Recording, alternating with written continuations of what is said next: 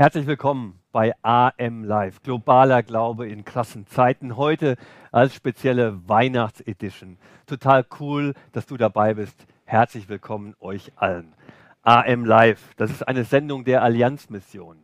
Die Allianzmission ist ein weltweit tätiges, eine weltweit tätige Organisation, die in Verbindung mit christlichen Gemeinden in Deutschland, insbesondere dem Bund freier evangelischer Gemeinden weltweit, Projekte initiiert, Projekte unterstützt, Mitarbeiterinnen und Mitarbeiter von Deutschland entsendet, damit sie in Verbindung mit vielen unterschiedlichen Partnern und Partnerkirchen global ihre Expertise einbringen.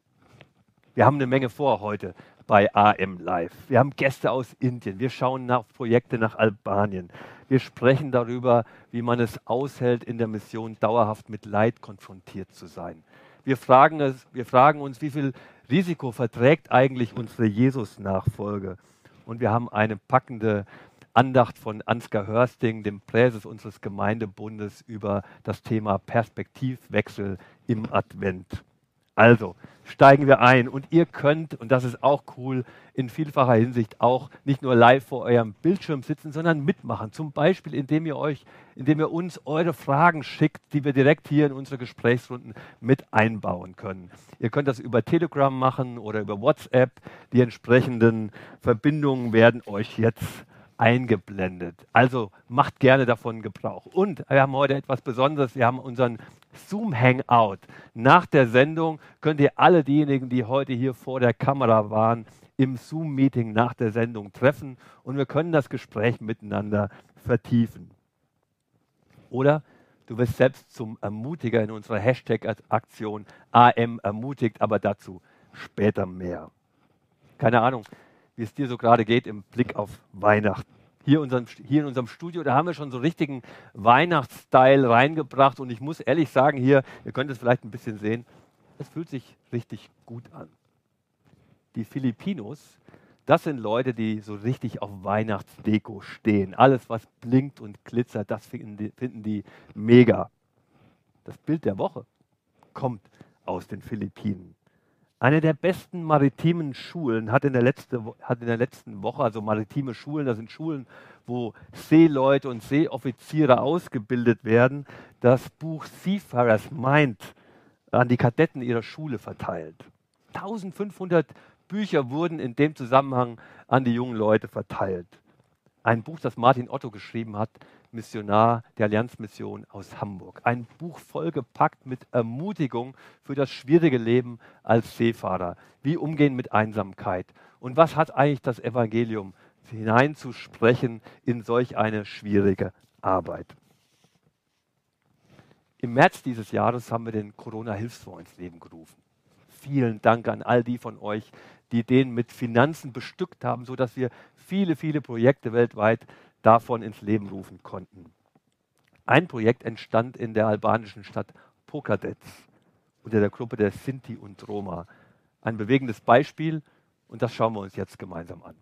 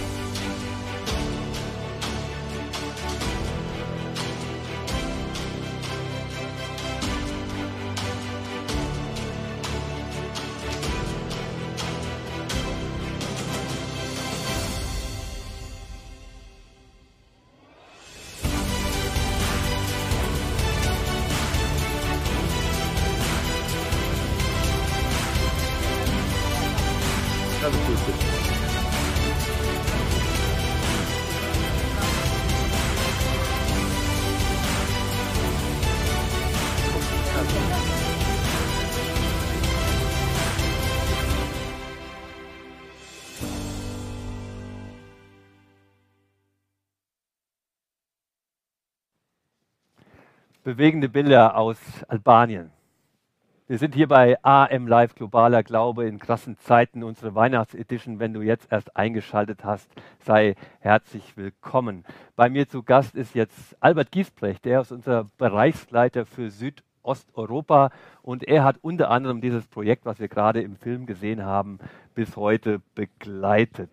Und übrigens, kurze Erinnerung, wenn ihr Fragen auch an Albert habt oder andere Gesprächspartner hier in unserer Runde, schickt uns einfach per WhatsApp oder Telegram eure Fragen hier live in die Sendung. Albert, dieses Projekt, das sich schwerpunktmäßig um äh, Menschen aus der Volksgruppe der Sinti und Roma, ähm, diese Volksgruppe im Blick hat.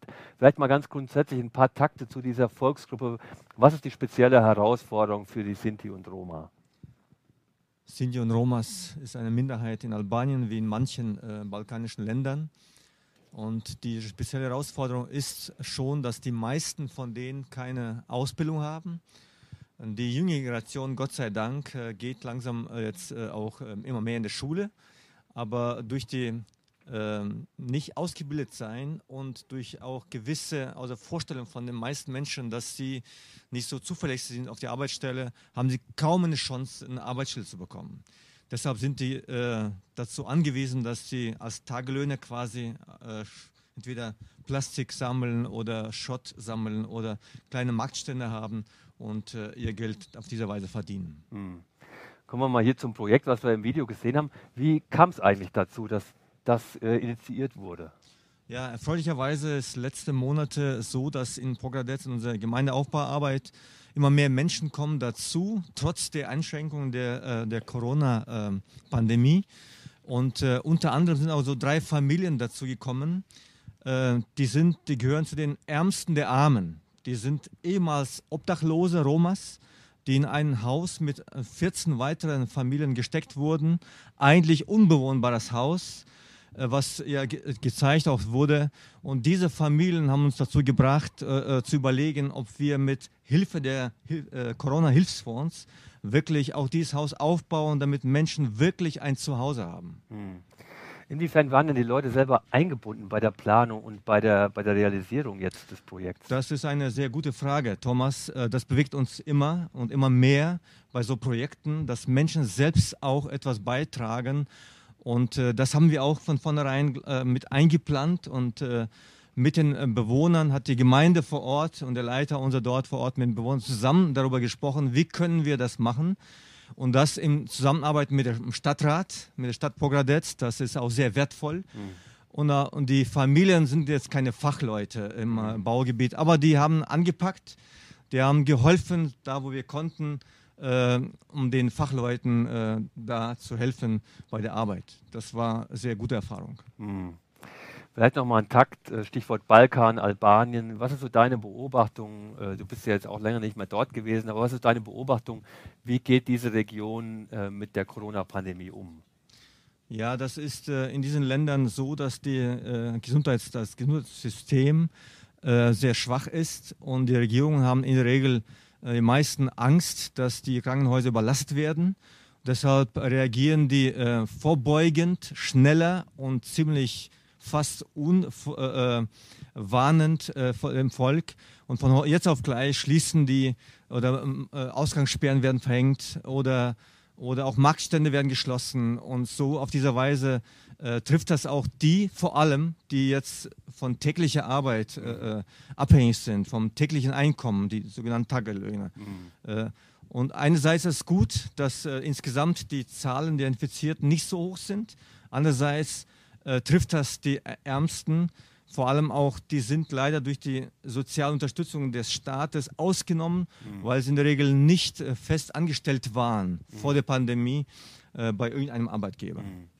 Aber du hast viel Kontakt, auch natürlich jetzt über Zoom, über, über andere Plattformen, bist du äh, in die Projekte involviert. Zum Schluss, wofür können wir beten?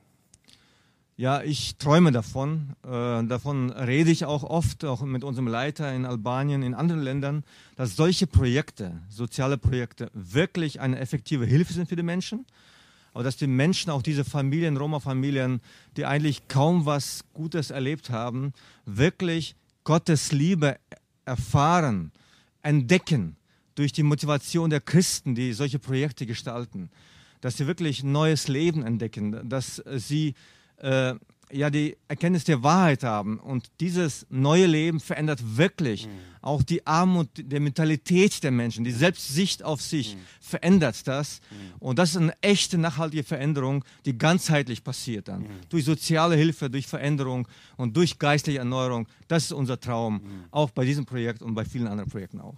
Vielen, vielen Dank. Wir nehmen das mit, wir haben das auf dem Herzen und wir werden dafür beten. Und ich freue mich, wenn du mitbetest. Albanien, Pokadets, ein Beispiel von vielen. Und einen kleinen Einblick möchten wir euch geben, was so weltweit gerade läuft im Zusammenhang mit unserem Corona-Hilfsfonds. Bitte.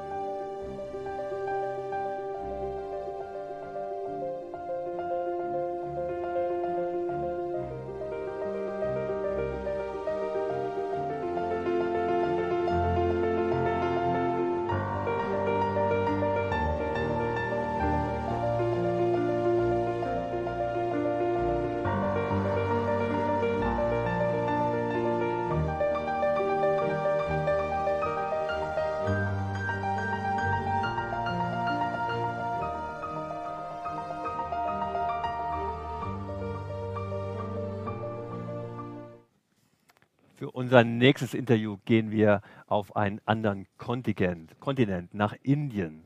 Meine Interviewpartnerin heißt Priya Cherukuri. Sie lebt mit ihrem Mann und mit ihrer achtjährigen Tochter in Pune, einer Stadt mit etwa drei Millionen Einwohnern an der Westküste Indien. Priya arbeitet als Pastorin übrigens zusammen mit ihrem Mann in einer Kirche, die zur Hindustani Covenant Church gehört. Eine Kirche, die Mitte des letzten Jahrhunderts von Missionarinnen und Missionaren unseres schwedischen Partnerbundes gegründet wurde. Und mit Pia habe ich mich vor der Sendung getroffen und ich habe mit ihr über die Lage in Indien gesprochen. Sorry für die Bild- und Tonqualität, die nicht so ganz top ist, aber ich denke, wir kommen klar. Welcome, Priya. It's so good to to have you um, and to to have this short interview. And warm greetings to India. Priya, you are a part of HCC, which is more or less our sister denomination in India. Let's have a short overview about HCC. Yes.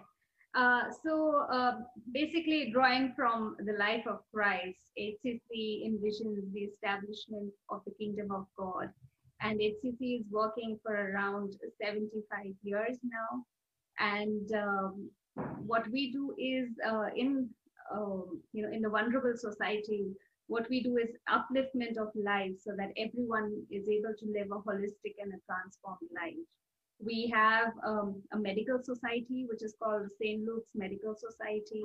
We have water services, especially in drought places where people don't get water. We have around 139 churches and 144 pastors. And we also have three schools where underprivileged children can come and study. Also, we have life transforming projects, uh, especially for the farmers and for the rat picker ch- children uh, who are not able to live life um, at the fullest, who are not able to go to school, and also we we also have projects to transform commercial sex workers and who could have a nice life instead of working in the darkness. Thank you. Wow, it's it sounds like a, a very very uh, profound denomination with a lot of different ministries, and and um, it's good to hear that what influence does the current pandemic have on the lives of people in India? Um, how do you see the situation? Uh, well, the situation in India is uh, not better than any other country uh, in the world. uh, the pandemic has got a lot of financial um, issues in India. Um, you see a lot of devastating, de- devastating Indian population, uh, mainly because uh, a lot of people here are daily wagers, they're laborers, and due to the lockdown, they do not have money to even buy food, pay their rent. These people are already in debt, and now uh, due to the lockdown, they become they've become more drained into these debts. They've borrowed money just to buy food. Children are not able to go to school while schools were shut down. Everyone cannot afford online schools, and uh, hence some children have been uh, dropped down from school. Hmm. Emotionally, also, a lot of people were affected because their loved ones have died, causing a lot of grief, lots of loss of life. Then, socially, everyone is far away from each other, and which has caused a lot of depression and anxiety in society. So, the influence is really bad here. Hmm. And as a church, how do you face the needs of the people during this uh, difficult times? Uh, we have provided different kinds of care. Uh, physical care would be, uh, we have provided a lot of monetary help, providing people with money, providing people with food, uh, providing medicines to the people, and also shelter to those who are not privileged enough to have homes. Spiritually, um, the church has extended uh, the times, uh, you know, so that people can come into church uh, not just in that particular bracket, but we have kept the church open on Sunday for the whole day. So people can walk in in small slots whenever they want to on Sunday. And uh, we've also opened online services and we have made Holy Communion available every Sunday for our members.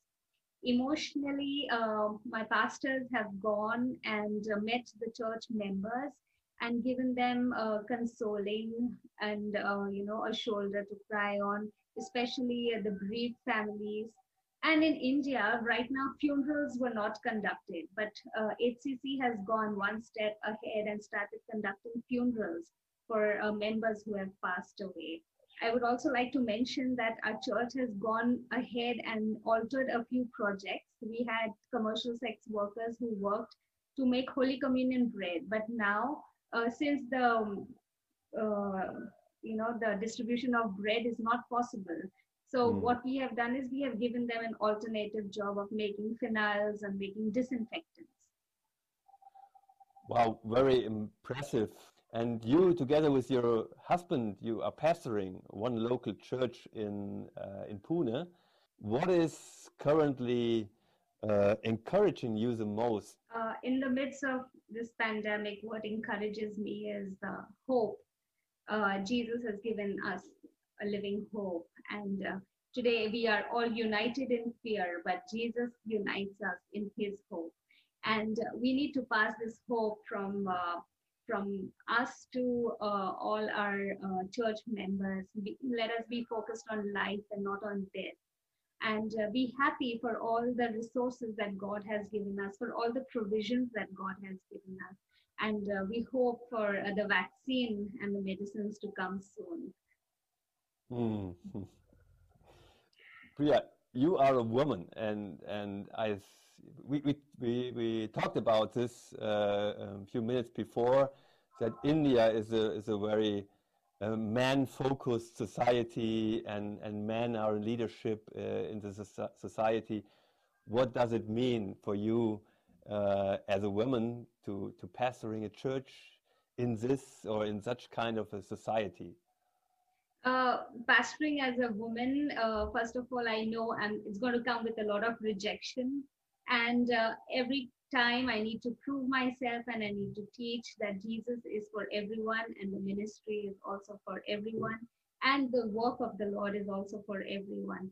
So yeah, you may be uh, rejected or you may be disheartened, but uh, for all the women leaders, I would like to say that God has given us this privilege to be women and uh, use it positively. And along with rejection, I also see responsibility. So today, when I um, walk ahead as a woman pastor, tomorrow the next generation is going to see me as a woman leader and they are going to uh, try to step in my shoes. So uh, I would like to make place for them. I would like to play that responsibility for making place for the next generation women to come up as pastors. Hmm. I'm sure these are important words, of course, also for our German women's and men's who are listening right now to, to our interview. And thank you for this important encouragement from a woman in India, Priya. Um, my last question, um, it's just simple, but it's also, on the other hand, it's it's not simple. It's a, it's an important ministry to stand together in these difficulties, uh, especially as sisters and brothers uh, across the borders. And um, so, how can we pray for you as a country or for you as HCC in India? Um, yes, there are many ways, uh, many uh, situations uh, we are facing in India. So, especially pray for us uh, in the pandemic so that uh, people are uh, not falling prey to this disease and for all the medical um, benefits that we are going to get soon for the vaccine to come soon and also the medication. Please pray for the financial state of um, our country and also political issues that are always there in India. Mm. I will promise we will do it. We will pray for you and we stand together and and we are one church. We are united in our Lord and Savior Jesus Christ. Thank you for giving us a short impression about the challenges and and or, and also about uh, encouraging uh, um, things uh, from you, from your perspective. Thank you, Priya, and, and all the best for you, for your family. Bye bye. Thank you very much for having me. Bye bye. Jetzt sind wir wieder live in Eversbach in unserem weihnachtlich gestalteten Bistro. Willkommen bei AM Live, globaler Glaube in krassen Zeiten. Und bei mir jetzt sozusagen ein Schwenk von Indien nach Afrika und nach Asien zu den Philippinen. Herzlich willkommen, Elena Reh. Du bist seit viereinhalb Jahren Missionarin auf den Philippinen, genauer äh, in Manila. Und herzlich willkommen, Maike Hardenfeld. Seit einem Jahr bist du im Kongo und warst auch vorher schon zwei Jahre in Tansania. Ich freue mich, dass ihr da seid und ihr nochmal die Erinnerung könnt, auch Fragen ins Studio senden über WhatsApp oder über Telegram. Die beiden Wege werden euch, euch jetzt nochmal eingeblendet und dann haben wir hier eine super Technik hier. Das wird dann hier direkt auf das Tablet gesendet und dann kann ich sehen, was ich da noch einspielen werde von den Fragen. Und das, was wir vielleicht hier jetzt nicht schaffen, das können wir alles später auch noch im Zoom-Meeting, dann im Zoom-Hangout nach der Sendung miteinander vertiefen. Maike, ich gehe mal zu dir. Du bist jetzt gerade frisch zurück aus dem Kongo seit einigen Wochen.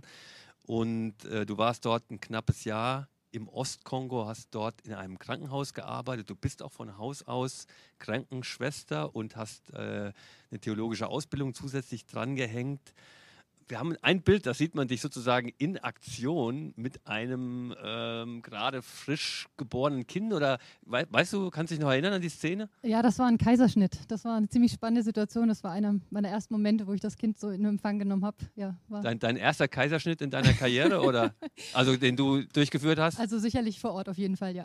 Ja, ja spannend. Ähm, Du hast im Krankenhaus gearbeitet, du hast als Bibelschullehrerin gearbeitet äh, in einem eher männerdominierten Umfeld, hast du über Leiterschaft, äh, äh, Leiterschaft gelehrt? Und du hast verschiedene andere äh, Projekte initiiert. Jetzt sprechen wir über den Kongo, ein Land siebenmal so groß als Deutschland und ein, ein sehr unterschiedliches Land und gerade im Ostkongo, wo du gearbeitet hast, man kann eigentlich sagen, völlig destabilisiert. Verschiedene Rebellengruppen, die gegeneinander kämpfen, ähm, Gewalt an der Tagesordnung, viele tausende Menschen innerhalb dieses Landstrichs auf der, auf der Flucht. Was heißt diese völlig destabilisierte Situation für die Menschen konkret vor Ort?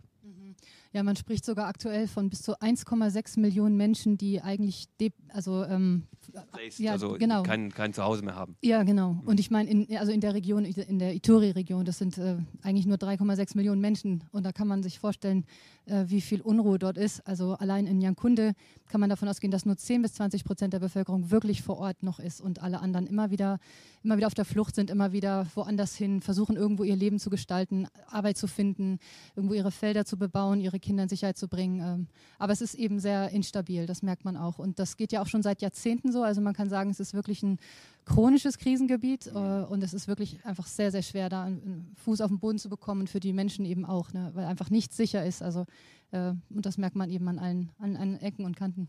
Da kriege ich gerade Gänsehaut. Ich habe gerade ein Buch gelesen über wie wichtig Unsicherheitskompetenz ist jetzt in diesen Tagen in Deutschland und seit Jahren mhm. Ähm, ähm, leben die Menschen mit einer extrem existenzbedrohenden Unsicherheit. Du hast mir auch erzählt, Lehrer, Direktoren, Schlüsselpersonen in der Gesellschaft äh, wissen eigentlich nie, was wird morgen sein. Äh, was hat das für deine Arbeit bedeutet? Also man lebt wirklich von einem Tag auf den nächsten. Und gerade wenn man versucht, Projekte ins Leben zu rufen, also wir hatten ein Traumaseminar, was wir gemeinsam auf die Beine gestellt haben. Und wir hatten, glaube ich, noch wenige Tage vorher gab es noch wieder Unruhen und eine Schießerei auf dem Markt. Die Frauen sind uns entgegengekommen, als wir aus unserem Meeting raus sind. Und wir haben uns nur angeschaut und gedacht, oh, hoffentlich kann das stattfinden. Aber gut, Gott ist mittendrin. Er hat das echt äh, gelingen lassen. Aber man kann nie damit rechnen. Man weiß nie, was morgen kommt. Man weiß nie, ist man überhaupt morgen noch am Leben. Also da, damit, damit, müssen die Menschen leben, dass sie das nicht wissen. Äh, kommen jetzt die Rebellen und sie haben das auch erlebt. Also sie sind einfach tief traumatisiert durch das, was 2002 damals passiert ist. Da, da war das Massaker in Jankunde und viele Menschen sind einfach äh, ja, auf brutale Weise ermordet worden. Und das, das merkt man den Menschen auch an, dass da das einfach so tief sitzt, dass die Angst so groß ist, dass sie eben auch panisch aufbrechen, wenn sie nur äh, Gerüchte hören. Dann packen sie schon ihre Sachen und laufen in die Berge und das nehmen ja auch die Kinder mit. Also damit müssen sie aufwachsen und umgehen und das ist ja unvorstellbar. Du hast das Traumaseminar oder die Traumaarbeit äh, ähm, äh, kurz erwähnt. Da haben wir auch ein Bild davon, wo, ähm, ich glaube, haben wir ein Bild, oder?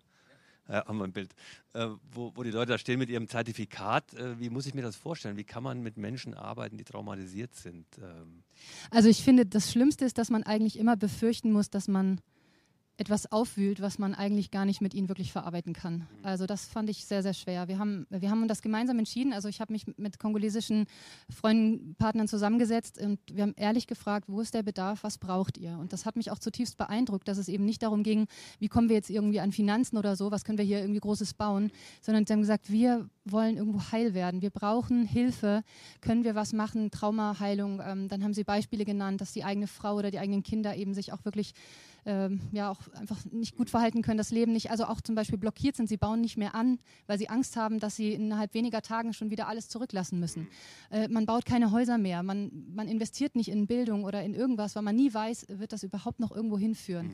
Und die Angst ist natürlich groß, dass wenn man dann so ein Traumaseminar anbietet, was natürlich immer nur einen ganz begrenzten Rahmen hat, dass das die Leute eben nur aufwühlt und dass das eben, sie sind ja immer noch in einer instabilen Situation. Wie kann da wirklich Heilung stattfinden? Also das mhm. war, das sind dann schon Gedanken, die man sich macht. Wie mhm. kann man wirklich helfen und was ist nachhaltige Heilung in so einem Kontext? Mhm. Elena, ich nehme dich mal mit rein. Wir sind mittendrin im Thema, was ich auch äh, zum Start der Sendung angekündigt hatte, äh, Mission im Kontext von, von, von Leid. Ähm, Im Kongo ist es ja diese, diese absolute Instabilität, die, die extreme Unsicherheit, die Flucht von Millionen von äh, oder über eine Million Menschen. Auf den Philippinen ist es äh, natürlich jetzt insbesondere seit März der Corona-Lockdown, aber nicht nur. Es ist auf den Philippinen, auch gerade in den letzten Wochen hatte man das Gefühl, wöchentlich ein neuer Taifun, äh, der über das Land hereinbricht. Du lebst selber jetzt auch schon einige Jahre immer mit diesem ständigen Auf und Ab. Wir haben jetzt auch Bilder gerade noch mal dabei von dem aktuellen letzten Taifun. Ja, genau. Das sehen wir jetzt gerade, wo, wo Menschen da auf dem Dach äh, ausharren.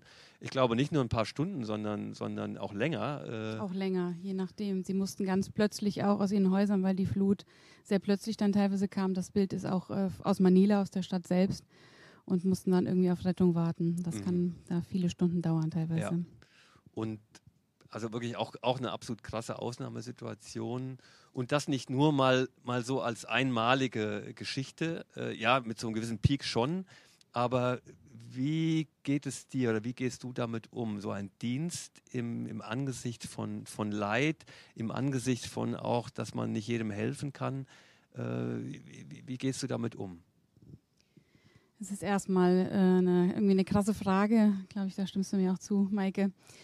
Äh, und mir ist es immer ganz wichtig und mir hilft es auch, mich mir bewusst zu machen, dass ich von Gott dahingestellt bin in dieses Land, äh, was so viel auch aushalten muss und in diesen Riss tatsächlich. Jetzt bin ich hier seit Anfang August wieder in Deutschland und dieser krasse Unterschied, dass ich weiß, wie es auf den Philippinen ist und die letzten Wochen vor allem die Not, die ständig da ist und die immer kommt und auch wieder diese drohende Gefahr ständig, wenig Sicherheit und mich immer wieder hineinstellen zu lassen in diesen Riss, auch in dieses Aushalten.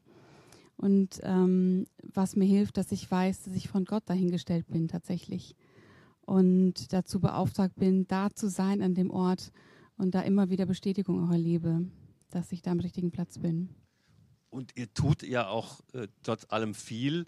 Äh, wir sehen ja noch andere Bilder äh, von den Hilfsaktionen, die laufen im genau. Zusammenhang mit der, mit der Freien Evangelischen Gemeinde äh, Philippinen genau. und unseren Teams. Äh, kannst du dazu was sagen, was wir da gerade für, für Bilder sehen? Ja.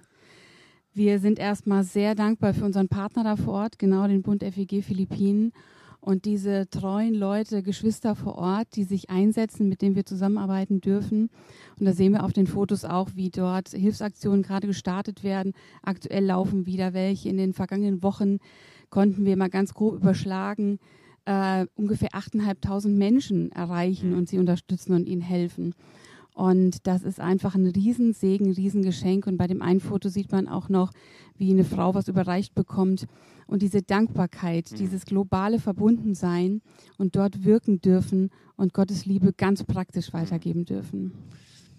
Sprechen wir mal über einen anderen wichtigen Aspekt, also Mission, Dienst im Angesicht von, von, von Leid und in den Riss treten, hast du gesagt.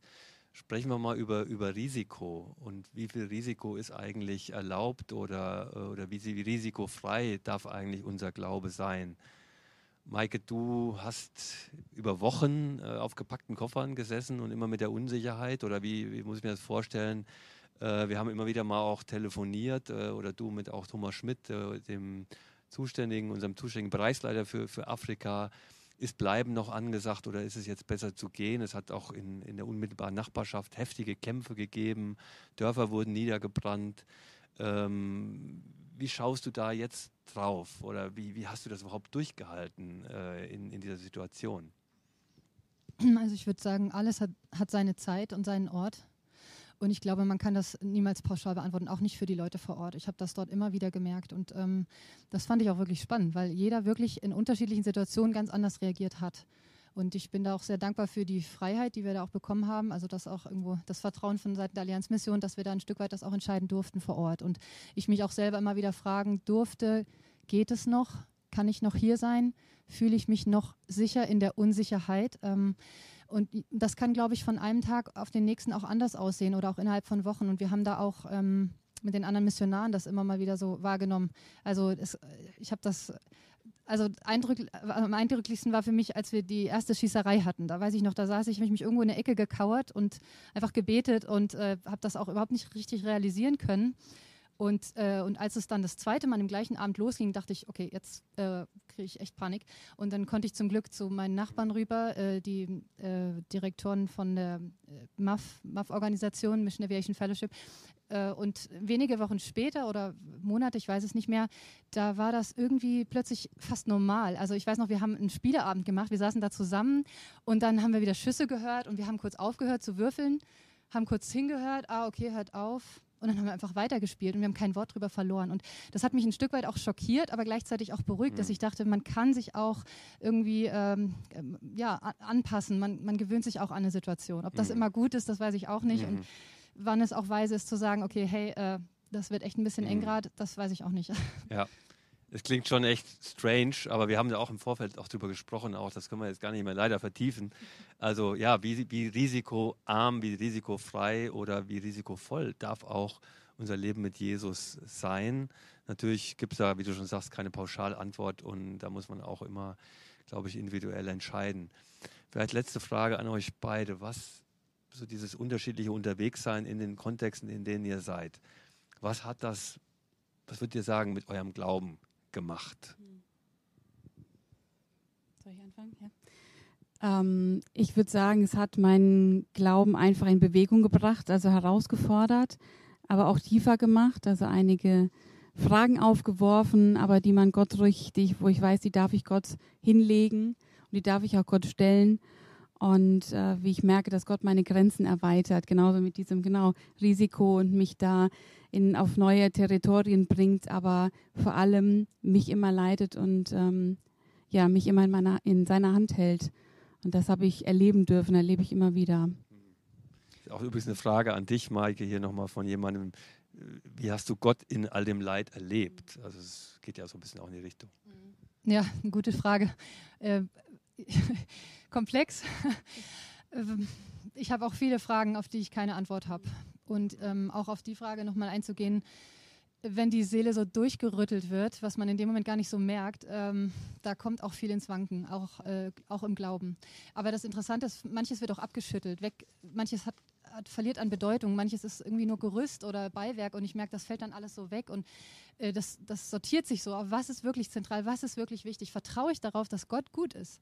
Vertraue ich darauf, auch wenn ich es nicht sehe und wenn ich es nicht begreifen kann und wenn das Elend einfach grenzenlos ist. Aber Gott ist gut und das ist eine Wahrheit, an der halte ich fest. Aber verstehen tue ich es nicht und Antworten habe ich nicht. Total, würde ich so sofort so unterschreiben. Ein Wunsch an, an uns als Christen, die wir in Deutschland sind du hast es mir auch mal erzählt, du erlebst dann oft so, man, man kommt dann schnell in diese, und das ist ja auch so, ja, oh Mensch, uns geht es ja zum Glück gut oder Gott sei Dank gut. Was ist euer Wunsch an, an Christen in Deutschland? Seid ihr gerade hier in Deutschland und, und auch wieder ein bisschen weit weg mit Abstand von dem, was ihr da erlebt habt und was bisher euer, euer äh, Umgebung war? Mhm. Ähm, vielleicht kurze Antwort, ein, mhm. ein, ein, zwei Sätze. Vielleicht bei, nicht bei diesem uns geht es ja so gut im Vergleich zu denen oder jetzt bin ich betroffen oder beschämt stehen bleiben. Das darf man fühlen, das muss man auch mal aushalten. Aber wo will Gott mich dann haben? Wo will Gott mich gebrauchen, mich herauszufordern zu lassen von Gott? Frieden. Frieden. Frieden. Wirklich. Und klar, irgendwie wünsche ich mir Frieden für diesen, für diesen verrückten Ort, aus dem ich gerade herkomme. Aber ich wünsche mir das auch für Familien in Deutschland.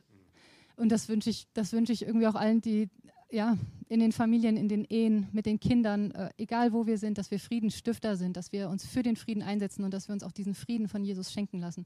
Gerade zu Weihnachten, wo er sagt, er ist der Friedefürst. Das, das ist eine gute Brücke. Äh, er ist der Friedefürst und dafür beten wir. Beten wir auch für, für, für den Ostkongo, beten das für, für Manila. Ähm, danke für euer, für euer hier dabei sein. Danke für eure ehrlichen Worte, offenen Worte. Und da, wo wir keine Antworten haben, da halten wir das miteinander aus und, und bringen es gemeinsam zu Gott. Wir können jetzt mal einen Moment durchatmen. Und Stichwort Friedefürst ist das Stichwort Who is the Child ist ein Lied, das eine nigerianische Sängerin aus der Gemeindegründungsarbeit in Brixen geschrieben hat und mit einem peruanischen Gitarristen arrangiert hat. Who is this child? Und das hören wir uns jetzt an und danach freuen wir uns auf einen geistlichen Impuls zum Advent von Ansgar Hörsting.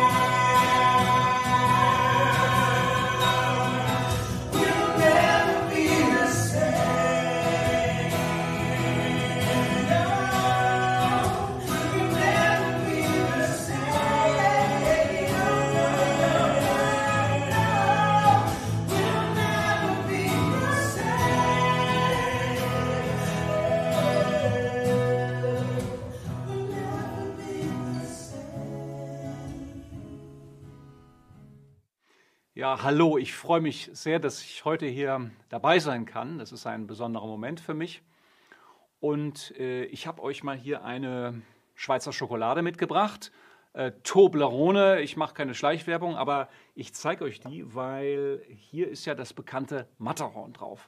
Kennt jeder, habe ich schon oft gesehen. Ich war noch nie beim Matterhorn, aber das ist so ein tolles Profil, das erkennt man. Ein hoher Berg, über den ich nie steigen würde, aber Toblerone. Neulich hat mir jemand gesagt, da ist aber ein Bär drin in diesem, äh, in diesem Symbol. Und ich dachte, was für ein Bär? Und es hat lang gedauert, bis ich ihn erkannt habe. Ich habe das hier mal markiert. Da ist der Bär, das ist der sogenannte äh, Wappenbär von äh, Bern, von der Stadt Bern. Der ist da so reingemalt worden. Und wenn man das einmal weiß, dann erkennt man ihn immer wieder. Ein interessanter Perspektivwechsel. Als ich das dann einem Freund sagte und ihm das so zeigte, ganz stolz war, meinte er, ja, ich habe aber noch einen Perspektivwechsel für dich. Ich sage, was meinst du denn damit? Ja, hinter dem Berg und hinter dem Bären, da ist die Schokolade und das ist ja das Eigentliche. Und ich dachte, wow, der hat da nochmal einen draufgesetzt, noch einen Perspektivwechsel. Wir brauchen, das ist meine feste Überzeugung und deswegen habe ich euch das hier mitgebracht, ständig für unser Leben Perspektivwechsel. Und ich glaube, dass Gott sie uns gibt. Am Ende dieses Jahres gibt sie Gott dir. Wenn ich mich selbst beobachte, wenn ich mit Menschen spreche, dann gibt es so viele Dinge, die uns runterdrücken, die entmutigen, frustrierend waren, auch in diesem Jahr frustrierend waren oder die einfach eine Last auf uns sind, vor allem wenn wir Verantwortung tragen für auch für die Kinder, für unsere Eltern vielleicht oder für Gemeinden wo auch immer wir eingesetzt sind. Gott möchte dir und mir eine ermutigende Perspektive geben und deswegen lese ich hier einen Satz von Jesus, einen ganz kurzen Satz, in dem ich aus Johannes 15, Vers 16, wo Jesus einmal seinen Jüngern sagte, nicht ihr habt mich erwählt, sondern und Der erste Perspektivwechsel ist der, dass nicht wir Jesus erwählt haben, sondern er uns. Wir meinen ja oft, wir hätten uns für Jesus entschieden. Äh, Gott könnte froh sein, dass er noch solche Leute hat. Uns dann oft sehr, sehr wichtig. Jesus hat uns erwählt. Das trägt uns. Das hält uns. Das ist der Mittelpunkt. Das ist ein erster wichtiger Perspektivwechsel. Der zweite Perspektivwechsel ist der, dass er uns erwählt, damit wir Frucht bringen, damit du Frucht bringst. Also nicht für dich profitieren, dass sie es sich schmecken lassen können, dass sie etwas spüren, etwas erfahren von der Herrschaft und Liebe Gottes. Ein dritter Perspektivwechsel ist der, dass es ja Frucht ist, die entsteht. Das heißt, es ist keine Leistung, es ist nichts, was durch Action geschieht, sondern durch die Gemeinschaft von ihm. Zum Beispiel Liebe, Friede, Freundlichkeit, Freude, Geduld, Güte. All diese Dinge wachsen, weil Jesus es schenkt. Und es gibt noch einen vierten Perspektivwechsel, nämlich, dass Jesus sagt, diese Frucht bleibt. Ich meine, welche Frucht bleibt? Wenn Frucht bleibt, ist es normalerweise Holz oder Dekoration oder was weiß ich. Frucht verrottet normalerweise, nicht wahr? Ich habe neulich meinen Rucksack ausgemistet, den ich neulich sonst immer im Sommer mitnehme bei Wanderungen und habe eine alte Banane darin gefunden. Ich kann euch sagen, es war nicht mehr als Banane zu erkennen. Frucht verrottet, aber der Perspektivwechsel Jesu heißt, die Frucht, die durch seinen Heiligen Geist entsteht in unserem Leben, die bleibt, die verrottet nicht. Das sind vier Perspektivwechsel auf ganz kurzem Raum. Jesus gibt sie dir. Jesus sagt dir das zu. Und ich möchte dir das im Namen Jesu sagen. Er hat dich erwählt, er hat dich gesetzt, dass du Frucht bringst und diese Frucht bleibt. Wenn man einmal auf so ein Thema stößt, dann merkt man, wenn man die Bibel liest, wenn man auf Gott hört, dass er ständig uns mit Perspektivwechseln den Horizont erweitert und Licht in unser Leben hineinbringt. Ein paar Beispiele. Während Menschen vor Sternen Angst haben, vor den kosmischen Kräften Angst hatten, durch alle Jahrhunderte sich vor ihnen niederwerfen, sagt Gott, ich hänge die Sterne wie Lampen ans Firmament und gibt uns Freiheit. Während wir Menschen immer meinen, wir müssten uns Gottes Gnade verdienen und das betrifft uns auch, wenn wir schon ganz lange mit Jesus unterwegs sind, das steckt ganz tief in unserer DNA, sagt Gott seinem Volk, sagt er uns, ich habe euch erwählt, nicht weil ihr so stark wärt, sondern ich habe euch erwählt, weil ich euch liebe. Perspektivwechsel. Und während wir fürchten, dass unsere Schuld uns von Gottes Liebe trennt oder irgendwelche Mächte und Kräfte uns von Gottes Liebe trennen könnte, sagt Gott uns in seinem Wort, nichts kann uns von Gottes Liebe trennen. Nichts Zukünftiges, nichts Gegenwärtiges, nichts Hohes, nichts Tiefes, keine himmlische Macht, keine irdische Macht, nicht mal der Tod kann uns trennen von der Liebe Gottes, die in Christus Jesus ist. Ein unglaublich wichtiger Perspektivwechsel für dich, für mich. Die Bibel ist voller solcher erstaunlicher Perspektivwechsel und auch in der Weihnachtsgeschichte. Ich meine, die ist voll davon.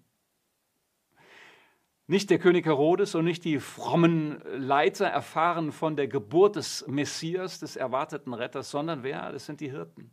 Fantastisch. Gott wird Mensch. Das ist echt ein Perspektiv. Gott wird Mensch und das nicht in einem Palast, sondern ohne Unterkunft. Gott wird Mensch. Er schlägt sich auf unsere Seite, er schlägt sich auf deine Seite. Je länger ich mir das alles ansehe, desto mehr fällt mir das auf. Das Jahr 2020 ist kein vergebliches Jahr. Ich möchte dir diese Perspektive Gottes zusagen. Du hast dich eingesetzt, Du hast manches erlitten, du hast vieles versucht. Manches ist gelungen, anderes nicht. Aber ich möchte dir sagen, Jesus hat dich erwählt, dass du Frucht bringst und diese Frucht wird bleiben. Ich bitte dich am Ende des Jahres, lass dir das einfach schmecken. Und ich danke dir für deinen Einsatz. Und ich danke dir, dass du das so bis zu Ende durchgeführt hast. Und jetzt genieße diese Gnade und Güte Gottes, genieße seine Perspektive Lass dir schmecken, was er dir sagen möchte und schenken möchte. Alles Gute dir, alles Gute euch. Vielen Dank, dass ich hier dabei sein kann und konnte. Ich wünsche euch eine gute Advents- und Weihnachtszeit. Tschüss.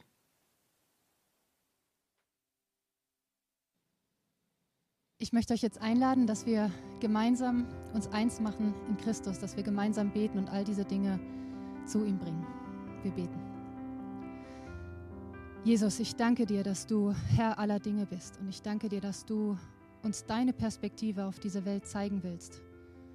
Und ich danke dir, dass es nicht um Leistung geht, sondern dass du willst, dass wir Frucht bringen, dass es deine Kraft ist, die Frucht bringen will in dieser Welt, weltweit. Und ich danke dir, dass wir Teil davon sein dürfen. Ich danke dir für die Arbeit in Albanien.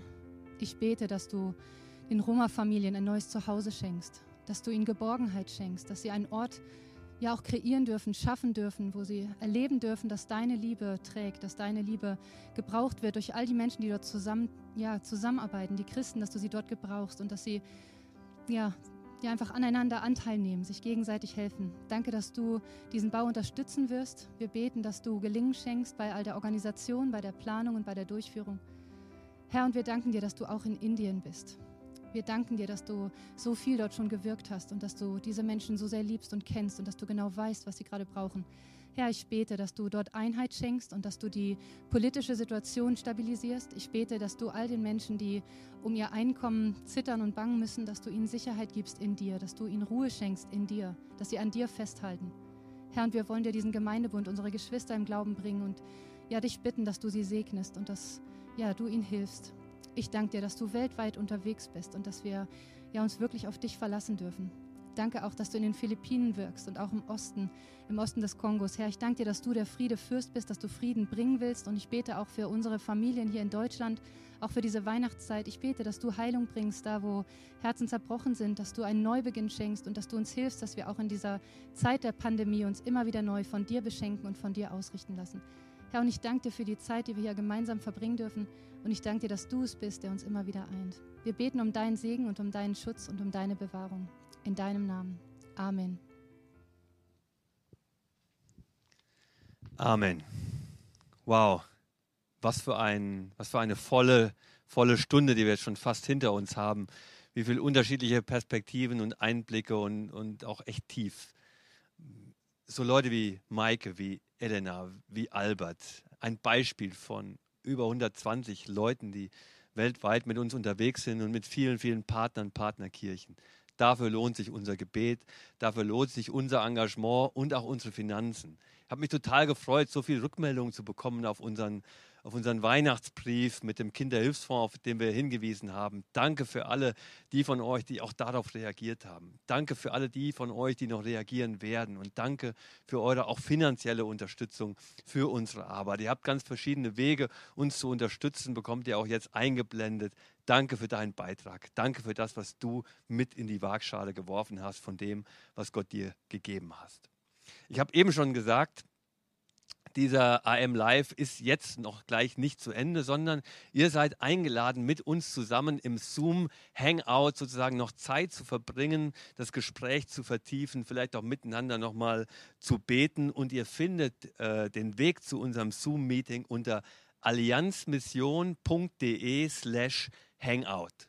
Und wenn ihr das in euren Browser eingebt, dann kommt ihr automatisch in das Zoom-Meeting rein. allianzmission.de slash hangout. Wir werden noch so 15 Minuten, 30 Minuten maximal miteinander dort sein. Und wenn du früher gehen willst, kann natürlich auch jeder wieder früher gehen. Freue mich, wenn viele von euch vielleicht noch dabei sind und mit uns noch die Begegnung vertiefen. Dann lade ich euch ein, ein Ermutiger zu werden unter dem Hashtag AM ermutigt, lade ich euch ein, euer Foto oder vielleicht einen ganz kleinen zehnsekündiges Video zu senden an Leute, die Ermutigung brauchen, zum Beispiel unsere Missionarinnen und Missionare oder vielleicht deinen Nachbarn. Und wir werden das alles sammeln im Laufe der nächsten Wochen und schicken es an unsere Teams weltweit. Also einfach kurz das Handy hinhalten, ein Foto machen, vielleicht eine kurze Geste oder irgendwas noch dazu schreiben, den Hashtag AM ermutigt nutzen und dann bekommt, bekommen wir da eine, eine ganz tolle Interaktion zusammen, die unsere Leute in den unterschiedlichen Situationen auch echt ermutigt, weil sie merken, Leute in Deutschland, die Cloud, die Wolke in Deutschland, die Wolke aus den Gemeinden und Freunden der Allianzmission, die steht hinter uns. Und hinter uns stehen ist auch das Stichwort äh, beten. Das bringt mich zum Stichwort beten unter allianzmission.de slash beten. Findet ihr alle Wege, wie ihr uns auch im Gebet unterstützen könnt. Ihr könnt uns, ihr könnt euren, ihr könnt den Gebetsnewsletter abonnieren, ihr könnt die Telegram äh, Gebetsnews, jeden Tag eine kurze Gebetsnews abonnieren. Eine tolle Geschichte. Morgens um sieben immer ein kurzes Guten Morgen von der Allianzmission mit einem kurzen Gebetsanliegen. Nutzt doch auch diese Möglichkeit.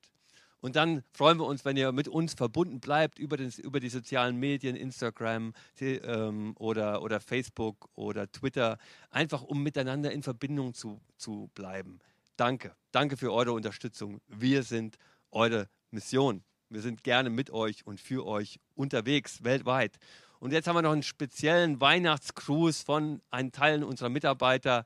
Und damit verabschieden wir uns hier aus dem Bistro in Eversbach. Ich wünsche euch wirklich den Frieden Gottes für die kommenden Tage. Der Friedefürst, von dem leben wir und der ist gekommen. Gott wurde Mensch. Und damit frohe Weihnachten, gesegnete Weihnachten und bis bald. Bleibt behütet, euer Thomas.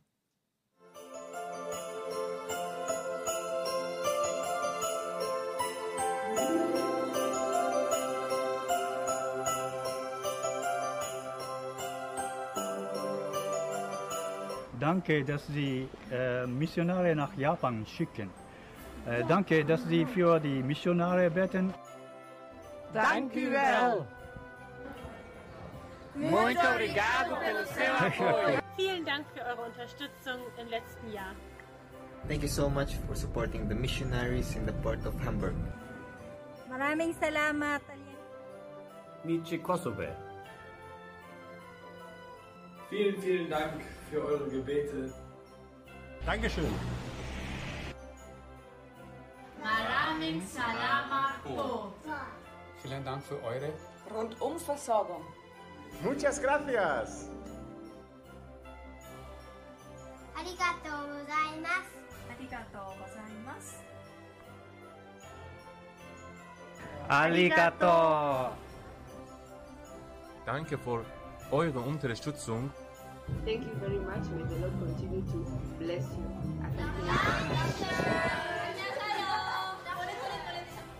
Um, ik ben dankbaar dat um, jullie Rainer en Angela naar de Pastor Luiz, muito obrigada por a gente receber o kit, mesmo na pandemia, nesses tempos, a gente tá aqui